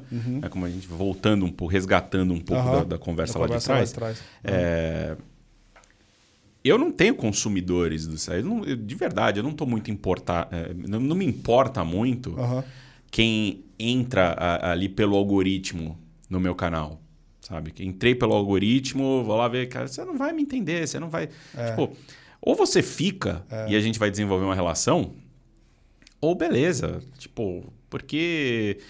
é, a gente tem que ter uma relação. E foi. E, e, pô, Isso é muito louco, hein, velho? Porque isso é contramão do que tá rolando hoje, eu né? detesto algoritmo, cara. É, tipo, eu- cara. Eu, sou. Eu, eu odeio algoritmo. Cara, hoje isso é contramão total do que tá rolando hoje, né? É porque você tá num conceito que é um conceito que eu acho que tá atrás do algoritmo e tudo e tal, que é, que é uma coisa mais tecnológica, que é o conceito de comunidade que tem o humano como sendo o centro, né, velho? E isso eu aprendi Na vida. é, depois. que Quando a gente, enfim, quando, quando o Omelete teve seu primeiro ano com resultado financeiro, que a gente falou, cara, sobrou dinheiro esse ano. Porra, o que, que nós vamos fazer agora? Falou, agora. Virou eu e o Forlani e a gente falou assim, cara, agora a gente queria fazer um evento. Porque a gente era obcecado por um evento chamado San Diego Comic Con, que é a. puta, Tem até hoje, né? tem até hoje. Tem, acho tipo, que foi- rolou agora recentemente, não foi? é, vai ter agora. Vai ter, vai né? Ter. Aham. Eles- eu acho me que lembro eles- que eu vi alguém falando dele Vai, vai ter agora. A San Diego Comic Con, eles é, passaram, obviamente, por uns anos difíceis, né? Por conta de pandemia, e tal, Pandemia, mas tal. de volta com. Vão, vão voltar com força aí. Aham. Assim como todos os eventos, né? Total. Tipo, não tem um evento vazio no, É, no planeta tem, hoje. é, é. E. E aí, esse. A gente era obcecado por isso. Tipo, a primeira vez que eu fui com o Forlani, a gente olhou um pra cara do outro e falou assim: puta, Tem que fazer esse pelo amor de Deus, você tem que ter um desse no Brasil. E aí a gente tentou vender isso para várias empresas, todo mundo falou: não, não, não, o mercado brasileiro não comporta, o mercado brasileiro não comporta, o público brasileiro não quer saber disso e tal. E, tipo, corta para 2014, a gente fez um evento incrível já para, sei lá, acho que tinha se- 60, 70 mil pessoas, não sei, né, no, no primeiro evento. 2019 fizemos um evento para 200 e Caralho. tantas mil pessoas. Vocês, vocês como sendo os donos do negócio? Sim, Caralho. Foi tudo feito em house. A gente não, não, não- Tipo. A gente aprendeu a fazer na marra. é, eu virei diretor de palco, um negócio que eu nunca imaginei que eu ia ser. E hoje eu amo palco, cara. Eu adoro fazer palco. É adoro mesmo, fazer cara? palco. Que é um negócio mudança, que eu- cara. é um negócio, é uma das coisas que eu mais gosto assim, da, da minha vida. de- Em retrospecto, olhar as coisas que eu fiz, é, é- é palco. Esse produto é teu ainda? Não, o, a CCXP, É. eu, saí, eu saí de toda a operação do Omelete em, em fevereiro de 2020. Por quê, velho? Tava grande demais. Tava, né? Tava grande demais. Você não 100, queria? 160 funcionários, muito sócio. Muito é, sócio? Tinha fundo? Não, não tinha fundo. Uhum. Não tinha fundo. Era só você e teu sócio. Eu e meus sócios, né? Tinha vários sócios. Vários tinha sócios. sete sócios Tá. e outras empresas como sócias e tal. Eles, eles continuam lá? Só você saiu? É, saí eu e o, e o, e- e o meu sócio na, na Ruro hoje, Tá, né? que é o que vocês Saímos têm. os dois. E, e, e, assim. Gente- eu não me encaixava mais lá, de verdade. Tipo, Saiu de boa, velho? Saiu de boa? A gente, eu- a gente saiu de boa. De assim. boa com os, com os, com os caras. Aham. A gente saiu de boa. É, mas eu não, me enquadra, eu não me encaixava mais lá, não me via mais lá, eu não, eu não sentia a empresa mais como. é, como Claro que ela é- era a minha empresa, até hoje eu acho que é meu legado. Eu Aham. olho pra trás e falo, cara, isso Sem ainda é dúvida, meu legado. é, tipo, não. Sem dúvida, é. é, sabe? Tipo, puta, trabalhei 20 anos lá. Aham. Então é óbvio que tem muito da minha essência ainda ali, né? O, mas E aquela coisa, como é 160 funcionários, cara, tipo, é outra parada, é, é um negócio que vira e, e, e, entra uma, num aspecto de burocracia, é, entra. É. De repente eu me vi trabalhando na, numa agência, quase que como. Que era o que você detestava. Que era o que eu né, detestava. Né, eu comecei a detestar tudo, assim. Puta tudo. que bosta. Você vendeu a, vocês dois venderam a parte de vocês para os sócios que estavam ou alguém entrou colocando uma grana e tirou vocês de alguma A maneira? gente. Tá, a, Repassou. É. A gente Ou tá no fluxo. Tá no fluxo. É, é, complicado. Eu peguei na hora. Tá no fluxo, tá no fluxo. E, e você. E, e, vai rolar agora. Vai rolar agora. Vol, o mundo voltando 2020, continua rolando. Eles vão fazer esse ano. Você, eu, você vai? Cara, não sei ainda. Eu, de verdade, eu não sei. Eu uhum. deveria, uhum. deveria ir, de verdade, porque eu porra, lancei um livro uhum. e se tem um lugar bom para lançar um livro, eu vou, é se lá. eu for lá, eu vou vender dois mil livros. Vai, né? Sabe? Tipo, fácil. eu vou vender fácil dois mil livros lá. Mas eu não sei. Eu não sei ainda. Eu. É, é difícil, né, cara? É difícil, porque, tipo. É o meu bebê, mas não é mais. É o meu bebê que cresceu. É um bicho estranho que você é, não reconhece exatamente é, do jeito que tá, né? Eu não sei, eu tô trabalhando isso. Eu ainda. quero ouvir você daqui a pouco sobre o que você tem daqui para frente, porque eu entendi a jornada até aqui e você é um cara crítico e criativo, então me, me conta um pouco daqui a pouco, vou dar a palavra para a Paty, mas é, para onde você está indo? Porque me interessa saber isso. Mas vai lá, Paty. Duas perguntas. Eu queria saber realmente se evento dá dinheiro e quanto tempo demora para isso, porque eu conheço um pouco dos bastidores e eu sei que é muito difícil ganhar de fato dinheiro. E eu queria entender qual que, é, eu queria saber qual é a sua opinião quando o mundo dos negócios, é, do empreendedorismo fala que o futuro é entretenimento mais educação, entretenimento mais não sei que, mais experiência do cliente. Quer dizer, como se o entretenimento, tirando a questão dos fãs que está bem claro, como se o, o, entretenimento fosse a salvação de chamar a atenção das pessoas. Uhum. Eu queria uhum. saber qual, que, qual que é a sua opinião quando o mundo fica é, tão é, ignorante a respeito dos criativos e do entretenimento em muitas instâncias e ao mesmo tempo parece que eles vão precisar disso para poder chamar atenção e, enfim, e se posicionar no, no mundo. Qual era a primeira pergunta? Dá dinheiro o evento? Dá dinheiro o evento? Deu uma é, é, é, que eu fiquei já pensando, caralho, você faz perguntas difíceis. Enfim. Uh, sim, evento dá dinheiro. Evento dá muito dinheiro. É dá muito dinheiro. Mas você tem que saber fazer direito. Tipo, demora, claro que demora, né? Tipo, dizem que eh, é o terceiro, é o terceiro, né? É o terceiro que vai que vai dar começar a dar retorno. O primeiro dá prejuízo, o segundo empata e o terceiro começa dá retorno. Começa a render. É, a, a, gente conseguiu breakivar no primeiro. Tá? Primeiro já breakivou. Mas a que eu atribuo isso? Pô, ele foi feito, a gente tinha 14 anos de relação com o fã. É, 14 total. anos de relação Concordo com o fã. muito com você, cara. Então, quando a gente fez o evento, a gente não fez o evento, ele não era oportunista, ele não era um evento é, que, que, surgiu do nada, ele não era um negócio feito para ganhar dinheiro. É, era ele era uma necessidade, ele era, ele era uma necessidade nossa ele era algo que a gente precisava dividir com o nosso público. Então foi muito honesto, é. sabe? A, a, então, porra, aí ele ter breakivado no primeiro eu ano acho que também, disso. E eu acho que também, me corrija se eu estiver errado, Érico, é, eu acho que você também consegue falar isso com propriedade porque você também é um fã. Eu sou muito fã, Então, cara. como você é fã, o cara que está te assistindo se vê em você. É diferente daquele discurso boboca que a gente está falando uma coisa, mas que você não vê paralela, como se não tivesse espelho. É aquele discurso vazio, né? Então me parece que você fez, você sendo fã, fez um evento para fã que deu muito certo porque eram todos fãs, porque era uma comunidade. E eu ia, eu ia, cara, eu, eu ia morrer de vergonha se não fosse bom. É, né? Eu ia, tipo, as coisas, as pequenas concessões, toda concessão que eu fiz na vida, eu, eu tenho vergonha dela, é. sabe? Você não, você não teve muitas nesse evento, nesse primeiro? Cara, esse primeiro evento foi uma das coisas mais mágicas da minha Que é vida. difícil, né, no primeiro, né, cara? Você vai Não. abrir, vai abrir a perna pra caramba, porque tem gente pedindo, com gente com Quando a interesse. gente anunciou o evento, Hum. a gente teve uma enxurrada de hater falando assim: puta, lá vem mais um evento com dublador e youtuber Tá. no Brasil. Mais um evento com dublador e youtuber. Eu fiquei puto quando eu vi isso. Falei, fiquei puto. Falei, cara, vocês não entendem nada do trabalho que eu tô fazendo. Vocês, vocês não me conhecem, vocês não sabem nada. Mas beleza. Falei, então tá bom, não vai ter nada. rápido. Só pra ficar claro, nada contra dublador nem youtuber. Pelo amor de Deus, eu sou youtuber, tenho um monte de amigo dublador, Aham. né? Tipo, nada contra.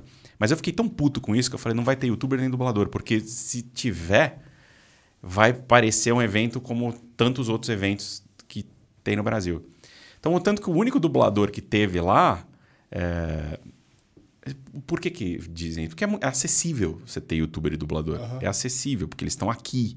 Né? E o evento, quando você fala, vou fazer um evento internacional, você tem que trazer coisa de fora. Aham. E, e- e é caro. É caro. E, e o teu público quer isso, né? Quer. Ele não quer mais do mesmo que ele encontra aqui. Ele Mas, quer ter acesso a Cara, mas os tá- estúdios, É. sab- os estúdios nos conheciam. Os estúdios sabiam quem a gente era. Os estúdios sabiam quanto a gente estava apostando. Eles sabiam de tudo. Eles fizeram parte da nossa jornada.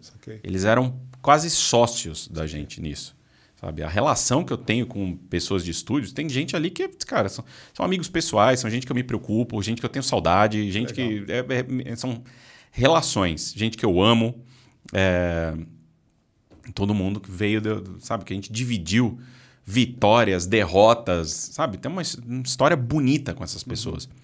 E. São apaixonados também, irmão? Ah, alguns sim, Estão outros não. cluster ou só são. Não, alguns, ou é só business? alguns sim. Tá. É, sabe, tem, tem algumas. A diretora de marketing da Warner Bros., eu sempre uso ela como exemplo, a Denise Novaes. Aham. É, ela, tipo. Ela foi uma das pessoas que eu mais chorei na vida, assim, É. sabe? Tipo, puta, olha o que a gente fez, caralho. Tipo, a gente se abraçava, chorava. Ah, que. E aí, tipo, tinha dia, sabe? que E, e evento é aquilo. Às vezes são quatro e meia da manhã, você tá três dias sem dormir e com vontade de vomitar. E... Mas ela chegava do meu lado e falava: Érico, lembra que você me falou uma vez, quando eu tava puta da vida. Você falou: Denise, a gente tá fazendo isso pelo fã, pela glória do fã. Ela- aí ela vinha e jogava na minha cara: pela glória do fã, Érico, caralho, o que, que você tá falando? Eu, caralho, Denise, pela glória do fã, é isso. E a gente se entregava. Daí faz, você tira energia de onde você não tem e fala, vamos. Entendeu? Vamos terminar isso aqui, vamos pra frente. Então era, era um negócio incrível. E aí é óbvio que o dinheiro aparece. Porque, cara, quando as coisas são feitas com verdade, com, sabe, com a alma, quando você deixa um pedaço de você no negócio, sabe, tipo. Não tem- Funciona. funciona. Funciona, acredito muito também. Não tem como dar errado, e mesmo quando dá errado, deu certo. Porque se você tá. é, se você tem orgulho daquilo, deu certo. Em que momento você percebeu que o lance era do fã? Porque, porque eu já queria entrar na. É Huro o nome? Arruro. Eu queria já entrar na Huro, que é. Em que momento você percebeu que o lance do fã era o business? Porque, vamos lá, né? Fazer uma analogia aqui, que a gente faz bastante. Eu não conheço nada do seu mundo, cara, então você está falando com um cara bem leigo aqui. O meu negócio é mais negócio mesmo, falar de finanças, negócios e tal. Mas, pensando aqui numa analogia básica entre o jockey e o cavalo, me parece que você curte demais o, jo o jockey, o cara. Esse é o cara que é o importante, o cara que é apaixonado pelo assunto. Posso brincar num cavalo na Marvel ou na DC ou qualquer outro, mas é o cara apaixonado. Esse é o foco do negócio. Que me parece também que é um lugar inexorável que todo, toda a rede social está querendo ir. Percebeu a rede social que esse é o lugar. E aí tentaram humanizar mais, né? Os CEOs aparecendo para falar, aquela coisa boboca que você tá ligado. É isso aí. Em que momento você falou assim, cara, tem business aqui, vou criar um business novo, a Ruro? E, e- e como é que foi esse movimento? Cara, é, eu acho que a CCXP, o, o, Aham. o trabalho que eu. Tipo, as coisas que eu passei pelo fã em 2014, 15, 16, 17, 18, 19. Pô, a gente fez evento na Alemanha, a gente fez evento em Recife, a gente fez evento no Rio de Janeiro. É, tipo, todo, tudo isso. é, eu tive que estudar o fã, eu tive que conhecer o fã, eu tive que conhecer coisas que eu não conhecia. Por exemplo, quando eu comecei a, a trabalhar com evento, eu não. Tipo, eu sabia que cosplayer existia, mas eu tinha um certo preconceito. Eu falava, cara, o que, que é isso? O cara é. Nossa, se veste de personagem, pelo amor de Deus, né? Nossa, que absurdo. E o que, que é isso? E aí Beleza. Fui conhecer cosplayers. Chamei cosplayers. Pra... Chamei na... lá no Omelete. É mesmo?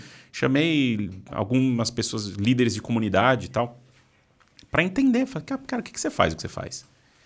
E aí comecei a entender, falei, puta, eu acho que eu sou fã, essa pessoa que é fã. É. Porque ela não, ela não é só fã, ela, é. ela vive essa é, porra. E ela extrai desse personagem é, certas forças que ela precisa para sua própria vida. Uhum. Então eu tava achando um negócio é, que eu, eu, era uma coisa que eu achava ridícula e que de repente eu passei a admirar. Falei assim, caraca, velho.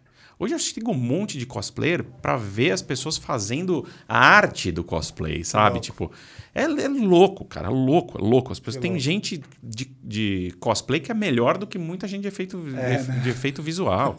É bizarro, bizarro. Uhum. E, e, virou assim. Aí eu comecei a entender e comecei a chamar, e aí comecei a entender o impacto. Porque quando. Uma coisa é quando você está na internet, que você vai lá, você é malhado, você é xingado, você tem lá elogiado, mas é, é, é do, é, é do ser humano, né? Você ignorar o elogio e se focar no e se focar na crítica, porque uhum. a crítica ela, ela tem um, um, uma ameaça.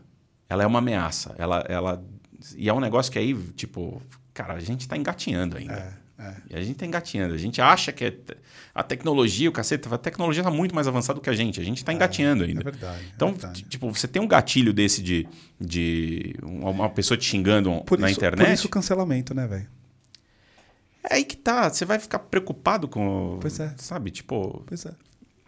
É mais uma ferramenta ou mais uma expressão disso que eu tá falando aí. E que impacta, e as pessoas ficam em choque pra caramba. E você vê o politicamente correto hoje é chato, porque as narrativas hoje são muito chatas. Eu, você vê, por exemplo, é. só pra gente fazer uma análise, você vê, por exemplo, homens fazendo nega, é, negação de si mesmo para poder estar tá bonito, hypado, por causa que ele tem medo de ser cancelado, cara eu vamos lá, eu, eu, acho que a gente tem assim, tem coisas que precisam mudar uhum. e tem coisas que são exagero. É, então. Mas tem muita coisa que precisa mudar. Eu tá, acho que se a gente tem um, se a gente tem um, um, a possibilidade de fazer um esforço para não pensar como a gente pensava, isso é válido. Uhum. Isso é muito válido, porque tem muita coisa que precisa mudar. Porque, claro. isso, cara, e isso é algo que, tipo, meu time me ensina todo dia, sabe? Meu, você, quando você olha para as pessoas, quando você. Tipo, eu tenho uma sócia maravilhosa, a Laís, que, que ela me ensina. Cara, é, é às vezes a gente fala isso, fala, puta, isso é frescura, cara. Mais, no, olha, mais nova, Érico? ela é nova? é mais nova, sim. É. Aí fala assim, putz, isso é fresco. Olha do que estão reclamando. Eu falo assim, para pra, se coloca no lugar dessa pessoa. Se coloca no lugar. Ela, ela é quase um profiler do FBI, sabe? Sei. Aquela cara que, sei, que caça sei, criminoso pensando como criminoso. Uhum. Ela se coloca no, na pele de todo mundo. Ela se coloca na pele das, da, da, das pessoas, de, de, de qualquer pessoa. Ah. E. Tá bom. E, e, Ela tá dizendo ali, ele, ele olhou ali para a pergunta dela, ela se comunica comigo é, pela eu, placa. E ela está dizendo, olha, ele não respondeu ele a minha não respondi, dois, vamos responder. Mas, é.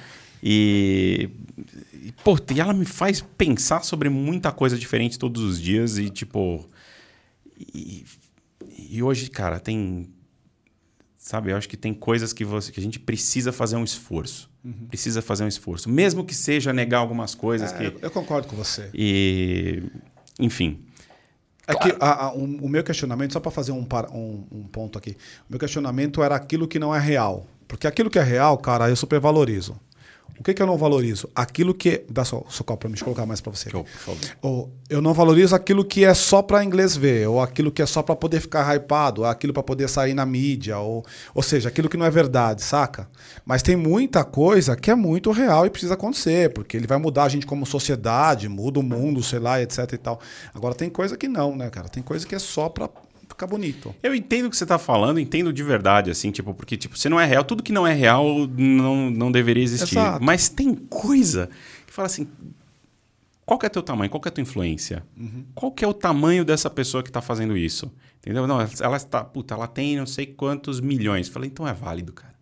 Então é válido, porque de alguma maneira, de outra, pode ser que ela, pode ser que ela esteja é, até não que, que aquilo não seja verdade, verdade uhum. 100% verdade, uhum. Mas se a mensagem tá, Entendi. se a Entendi mensagem tá correta, E é coerente o que você tá falando, porque você nasceu na mensagem, né? De alguma maneira, a mensagem é importante pra você que é o mensageiro. Você é o mensageiro. se a mensagem tá correta, se a mensagem tá ajudando a mudar o mundo, velho, vai. Saquei, saquei. Porque pelo menos, sabe? É, Saquei. e, e E beleza. você nasceu como mensageiro nesse troço todo. O cara que escrevia 300 textos, Lógico. artigos por mês é E um que- mensageiro e- pra caralho. Cara, e vou te falar, e, eu, porra, eu tô nessa há 20 anos, velho. é, então. Eu escrevi muita besteira. É, eu, então. ah, lógico, tipo, já escrevi muita besteira, já falei muita besteira, já, sabe, tipo, é normal, né? Uhum. É normal, como todo mundo. Tipo, pô, tá lá, James Gunn cancelado porque pegaram tweets dele de 2011. E aí perdeu o emprego na, na Disney, né? Uhum. E aí a Disney, não, cancelamos. Fala assim, cara, cancela, por que, que você cancelou? filho? Volta lá, olha o que, olha o que, que ele realmente escreveu. Fala assim, vamos pôr em contexto, vamos, Exato. vamos entender. Vamos Tava vo- certo? remeter pra aquele horário, para aquela época, né? Tava certo? Não. Hoje ele, ele fez isso hoje? Falei, não. Falei, se ele mudou, mudou. Tem um negócio que é bizarro, que tipo, tem muita gente que pede mudança. E pede mudança o tempo inteiro. Não, tem que mudar, tem que mudar, tem que mudar, tem que mudar. Aí alguém vai lá e muda. Fala assim, isso é mentira. Fala assim, porra, o cara mudou, velho. Ele mudou a, a- coisa. Fala, não, é não acredita nisso. Fala assim, "Pá, ele não tá mais falando. Ele parou, ele entendeu. Ele entendeu, tomou a, a coisa dele. Agora, tem gente que não muda. Tem gente que vai, toma e não muda. adianta, né? Não muda. Não Fala, adianta. esse filho da puta cancela. Tipo, eu não quero. Sei lá o que é cancelar, Sei, entendeu? sei, Tipo, sei. Eu cancelo, eu não quero na minha vida. Eu não quero na minha vida. Eu, não- eu, quero, eu quero distância. Sabe? Tem um monte de gente que no, no passado tinha relação que hoje eu não tenho. Porque é isso. Sabe? Eu não, não- eu não concordo com o que você fala mais. Tipo, teve um, dia- um- algum dia nas nossas, nas nossas vidas eu concordei. A gente pensava igual. Eu não penso mais assim, você continua pensando. Tipo, beleza, segue teu caminho, Segue eu sigo o tá meu. tudo tipo, bem. eu não vou ficar, eu não sou de ficar falando mal, eu não fico falando mal, eu não faço textão. Eu não Ah, eu também não. Eu, eu evito essas coisas porque nada bom vem disso. É, nada bom eu tento eu tento dar um bom exemplo. Eu tento dar um bom exemplo, é isso que eu Você tem filhos, irmão? não não tenho. É, é um processo que estamos discutindo. Vamos voltar pra pergunta 2 Vamos voltar da pra pergunta Paty. dois, que é Qual mais que era fácil essa mesmo, Paty, a pergunta? É, Você lembra, Érico? então. Você lembra, cara? Nossa, eu lembro, eu não lembro, eu eu pensei também tanto, não, né? cara. Não- Dá um Você- refresh, Paty, pelo amor de Deus. Claro. É, eu queria saber qual que é a sua visão é, sobre tanto os universos business, educação, Ah, é. qualquer que seja, em relação ao entretenimento. Aparece, aparecer que o entretenimento é a Salvação. a, a salvação para chamar a atenção. E o que, que você acha desse movimento? É, é, eu acho que quando a gente fala em entretenimento é um negócio tão amplo, mas tão amplo, mas tão amplo. Tudo Ah, e um detalhe. Eu queria que você definisse, você que é um mestre do entretenimento, posso chamar assim, mas está convivendo com isso há muitos anos, é, o que, que é entretenimento? Raiz. Tudo é entretenimento, tudo que tira você do seu, é, da- do, do- seu cotidiano, né? Dali da sua, da sua realidade dura, ou realidade, qualquer realidade. Você vai para outro lugar, você pensa em outras coisas, é entretenimento. Você está entretido com algo. Você não está pensando ali no teu... Na, na- na- como que você vai ganhar dinheiro, como que você vai... Você está entretido. Você está com a cabeça, esfriando a cabeça. Isso é um entretenimento. Você está assistindo um jogo de futebol? É entretenimento. Você está assistindo qualquer esporte e você não é um apostador? É entretenimento.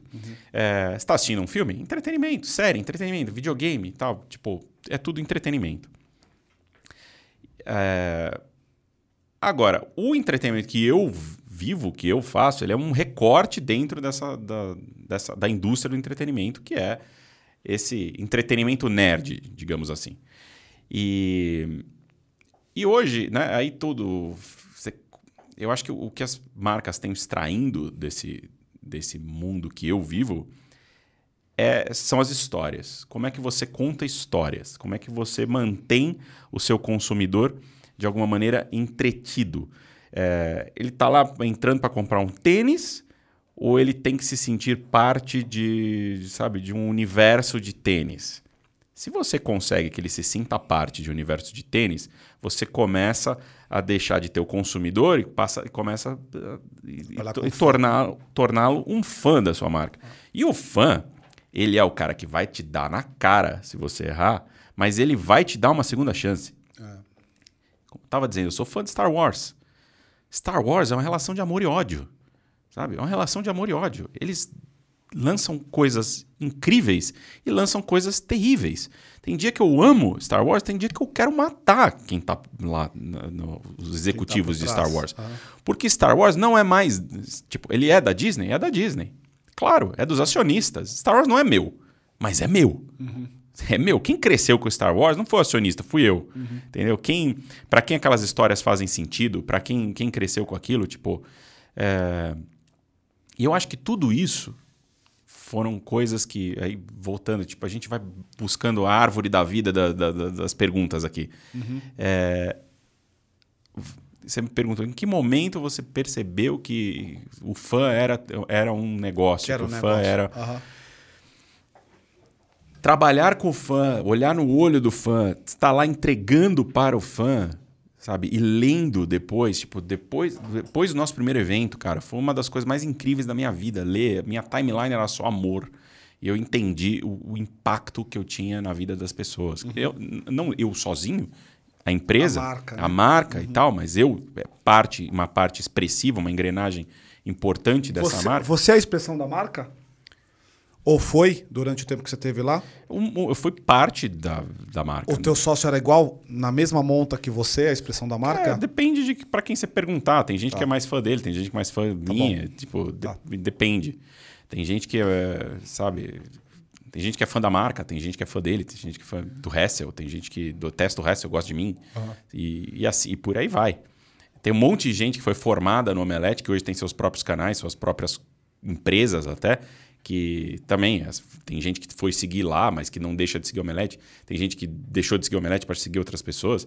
É, é muito de afinidade. Tá. Eles estão criando outras pessoas agora, tem outros influenciadores lá.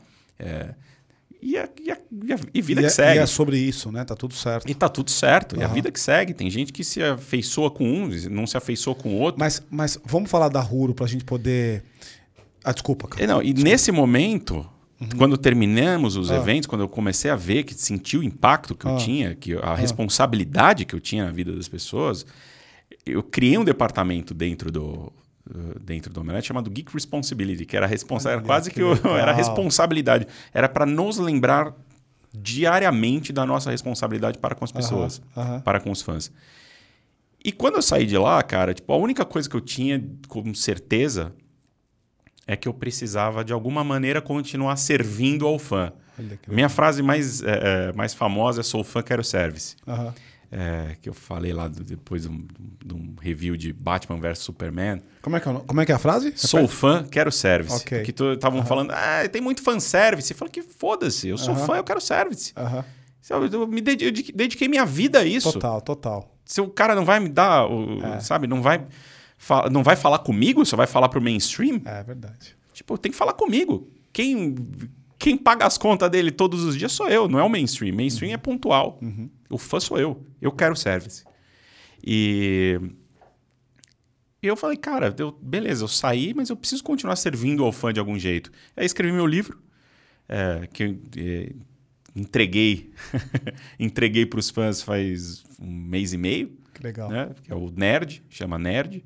Minha Tá na jornada- Amazon? Onde tá? Onde tá pra comprar? Tá em todos os lugares. Legal. Tá em todas as livrarias, saiu pela editora Sextante. Tá indo bem, velho? Tá indo bem. Que legal. Tá indo bem. E foi um financiamento coletivo. Que legal. é, e, pô, foi um financiamento coletivo, a gente atingiu várias metas. Dos próprios estendidas. Dos próprios fãs. Que legal, Foi, foi algo que.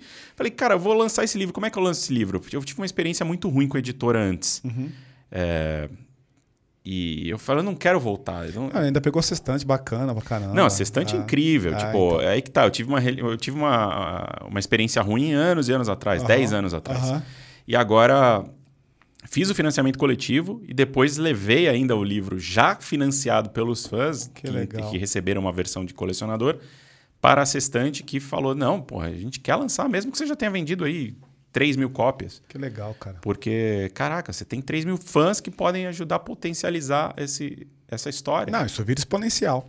Eles foram, Ah. eles abraçaram o livro. Total. Tipo, foi a primeira vez que, Que fã é Sextante- fã, cara. Fã vai vender pra você, cara. Fã é fã. E, cara, eu vou falar pra você assim: eu tô aqui contigo talvez uma hora e meia já. É, e, pe- e pensando. Hã? Não, a gente, tá, a gente tá finalizando aqui já. Eu tô aqui com você uma hora e meia já, pensando, cara, esse cara tem na mão uma coisa que você é um cara inteligente pra caralho, eu já sei que você já se ligou nisso. Mas eu que sou do mundo corporativo, toda a Corp quer, que é, primeiro, trabalhar no conceito de hub ou comunidade, porque as marcas estão virando comunidade de coisas. Uhum. É só você lembrar, é só você olhar sob a ótica agora das, da descentralização como um todo, que é tudo descentralizado e, portanto, o cara vai ter que ficar porque ele quer ficar, porque é legal para ele ficar. E segundo, o fã vem de recorrência, que é o que É todo mundo quer. Todo mundo quer. E aí me parece que tem um caminho gigantesco de um cara que é que domina esta porra. Primeiro porque é o fã e segundo porque trabalhou com fã a vida inteira, que pode ensinar outros a fazer esse troço. É aí que você tá indo? Gente, é parte do que a gente tá indo, tipo, Tá. não é algo que eu gosto de fazer. Não? Não. Tipo, porque, é, cara, é muito.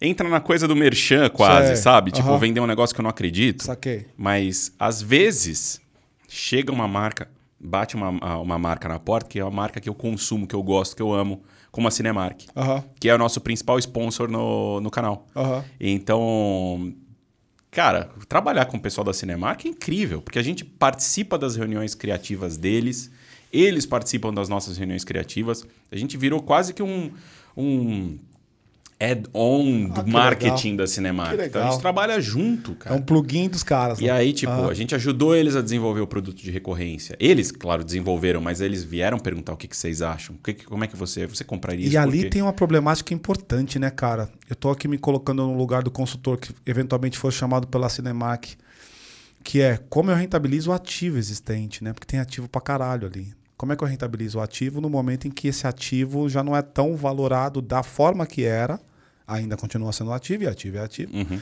pelo público do jeito que era, né, cara? Com o streaming, etc e tal. né? É, é uma. Esse foi um desafio grande aí. É? Uhum. Tipo, a gente começou a trabalhar na pandemia. Então, tipo, puta, era uma grande preocupação dos caras, mas, tipo, puta, o cinema voltou, mas voltou. É... é Aquilo, né? todo mundo que alardeou, não, o cinema acabou. Aham. Tipo, o, que, o que eu li disso em 2020? Eu também li, eu também li bastante. Puta que É. pariu, o que eu li disso? Jornalista de cinema É. falando isso, Ah. sabe? Eu falo, não, acabou, acabou, isso aí Mas, acabou. mas você acha que ele separou? Porque, por exemplo, o Érico, assim, sem nenhum tipo de, de mentira aqui, eu era um consumidor de cinema. Então, tipo, rolava Marvel. Eu gosto de Marvel, cara. Não sou especialista igual você, mas eu sempre gosto dos filmes da Marvel. Então, toda vez que rolava um Marvel da vida, por exemplo, eu ia ao cinema, porque era, a experiência era mais legal. Só que agora, velho, puta, depois da pandemia, coisa do streaming, puta, na tua boca, na tua cara, com a tua pipoca e tal, me tirou de lá. Cara, você você foi assistir Vingadores Ultimato no cinema? Não, não, não assisti, cara. Eu assisti em casa. Vingadores É, Ultimato? saiu na Disney, se eu não me engano. Eu tava lá na Disney esses Eu- dias. Eu, eu- assisti lá no. Eu vou te falar uma coisa, cara. Ah. Tipo, tem certos filmes. Claro que eu concordo que tem filme que tudo bem você assistir em casa. é um- são experiências que você pode ter em casa, não tem problema. Mas tem certos filmes que você, na experiência do cinema, é uma experiência catártica. É, eu concordo É uma você. experiência, cara. é por isso que eu ia. Tipo, eu não frequento igreja. Aham. Eu não frequento igreja. Aham. Mas, tipo, o cara que frequenta igreja, ele reza em casa sozinho. Pronto. Ou, essa, ou é a ele- melhor, ou ele- essa é a melhor analogia. ou ele gosta de ir na missa também. Por que, que ele vai na missa? Ponto. Essa é a melhor analogia. Pra- o, igre- o cinema é meu templo. Entendeu? Tipo, eu vou, eu vou lá no cinema porque eu preciso sentir a energia da galera. Eu preciso ver junto. Vou te, vou te recomendar um filme, tá em cartaz. Fala, João, Vá assistir Top Gun Maverick. Ah, é? Top Gun Maverick é uma experiência de cinema como não existia no cinema há muitos anos. É cara. mesmo, cara. Você cai cê- da cadeira, você fala com chora. tanta verdade Cê- essa porra que parece que Não é que dá parece. vontade de ir mesmo. Não é que parece. Ó, ó, como é que é teu nome, cara? Maurílio? É, é o mal. O mal Ah. tá aqui não me deixando mentir. Velho, você. Tipo, é um negócio, você vê assim, você vê o cinema inteiro assim, caralho, puta merda. É, né? Você É. quer voltar na hora, porque você vai assistir isso em casa. Desculpa. Não é a mesma coisa, não né? tem 10% da graça de ver. Eu, todas as sessões estão sendo aplaudidas. A galera aplaude no final. Que legal, cara. Aplaude no final como se fosse uma peça de teatro. Que legal. Porque é o tamanho do negócio, sabe? É o que ele mexe com você e ele mexe, é uma experiência coletiva. O cinema, tipo, Cinemark agora tá passando. Tem final de campeonato que estão fazendo no cinema. É, então. Porque pô, Os você vai estão rentabilizando o ativo. Rentabilizando né? o ativo. É, claro. Tem campeonato de videogame que tá Total, acontecendo no cinema, total. tem coisas. Cara, tem. Tipo, Que é, que é de fato uma, uma, uma remodelagem do você quer do assistir troço, o. né, você meu? quer assistir o Rock in Rio no Multishow ou você quer estar lá no Rock in Rio na É, pista? total, concordo muito com você. Sabe? Essa analogia, quando você trouxe, você matou a pau. A analogia é exatamente essa. Você vai lá porque você quer viver a experiência completa. E para algum, pra alguns, a experiência completa é importante. É por isso que você separa fãs de consumidores. Talvez eu sou só um consumidor. E aí, por isso que, pra, porque para mim, eu tô ali tô assistindo o. o- Eu tenho certeza que alguma coisa Ah, você é fã, cara. É, não, tem várias coisas que eu sou fã. Alguma várias, coisa você vai lá várias. e. é. E gosto muito dessa ideia de fã, desse tema que você traz, cara, assim, do caralho. Eu diria, cara, depois dessa uma hora e meia de papo nosso, que dentro da minha ignorância no teu tema, que é o entretenimento e tal, é, o que ficou mais evidente para mim, e acaba, e acaba que vai me ajudar no- também no meu dia a dia empresarial, que é a questão do fã, assim. Eu tenho essa percepção, mas eu nunca organizei esse troço na minha cabeça como você organizou. Isso é do caralho. Você fala sobre isso no livro? Falo muito. O É? livro, cara, o final do livro todo é sobre isso. É? assim, tipo, é sobre a construção dessa percepção. Tá. Sabe? Tipo, porque é isso, cara. Foi- foi- não foi algo que. Eu, eu não teria sacado isso se eu não tivesse, primeiro, feito, e segundo, é, Vivido, né? vivido E e, depois pensado a respeito para escrever o livro. Porque na hora que você racionaliza o- os eventos da sua vida ali e tal, as coisas que você viveu, você vai pensando, puta, como eu não tinha pensado nisso antes? Caralho, olha isso, cara. É. Isso aconteceu por causa daquilo. Isso veio disso que veio disso. E então, tipo, foi uma, foi, foi, foi uma transformação muito grande, muito importante para Ruro, para mim, para a Ruro, né? E escrever esse livro, colocar ele no mercado. A gente fez tudo em conjunto ali, o financiamento coletivo foi todo feito pelo grupo. E, e hoje, assim, nosso futuro, a gente fica mudando ele o tempo inteiro, cara. Que legal, que A gente legal. quis ser consultoria, a gente prestou consultoria para algumas empresas, aí a gente fala Não assim, é sua "Puta, cara, é? Não é. Seu sócio puxa mais pra esse lugar, né? Ah, cara, a gente. A, gente tá tão alinhado, todo É, mundo ali, tá. cara, que tem hora que a gente olha e fala, pô, isso Puta, foi legal, foi legal. foi é, mas legal, vocês mas, querem fazer de eu não novo? quero essa merda. Não. Não, mas foi legal. Foi legal, deu dinheiro? Deu. Mas a gente quer fazer isso de novo? Puta, Ah. não. Por quê? Ah, porque, pô, a gente tá afim de tal coisa. A gente tá... Então a gente fica pivotando o tempo inteiro ali, mudando, sabe? Esse negócio escala, irmão? vai escalar, porque Vai. a gente tem. A, a- a gente tá. Enfim, o nosso próximo passo. Ele é um, ele é um passo. Ele é mais ambicioso, assim, ele é mais. Ele, ele é diferente, Uhum. ele é mais arrojado, mais arriscado. Mas a gente tá com um tesão bizarro de Que fazer. legal, que legal. E eu, eu ainda tenho uns dois meses pra gente poder falar o que, Tá. que Não, aconteceu relaxa, com a Ruro. Relaxa, legal. Mas- Já entendi que ela é. Já entendi que ela tá indo para um futuro ainda que vocês estão construindo, que já tem um caminho que você não pode falar e que, de fato, você se encontrou nesse, nessa temática do fã. Deixa eu te fazer uma pergunta que eu faço aqui para todos os nossos convidados, que é a, a pergunta derradeira aqui. Cara, por que, que você é um vida louca?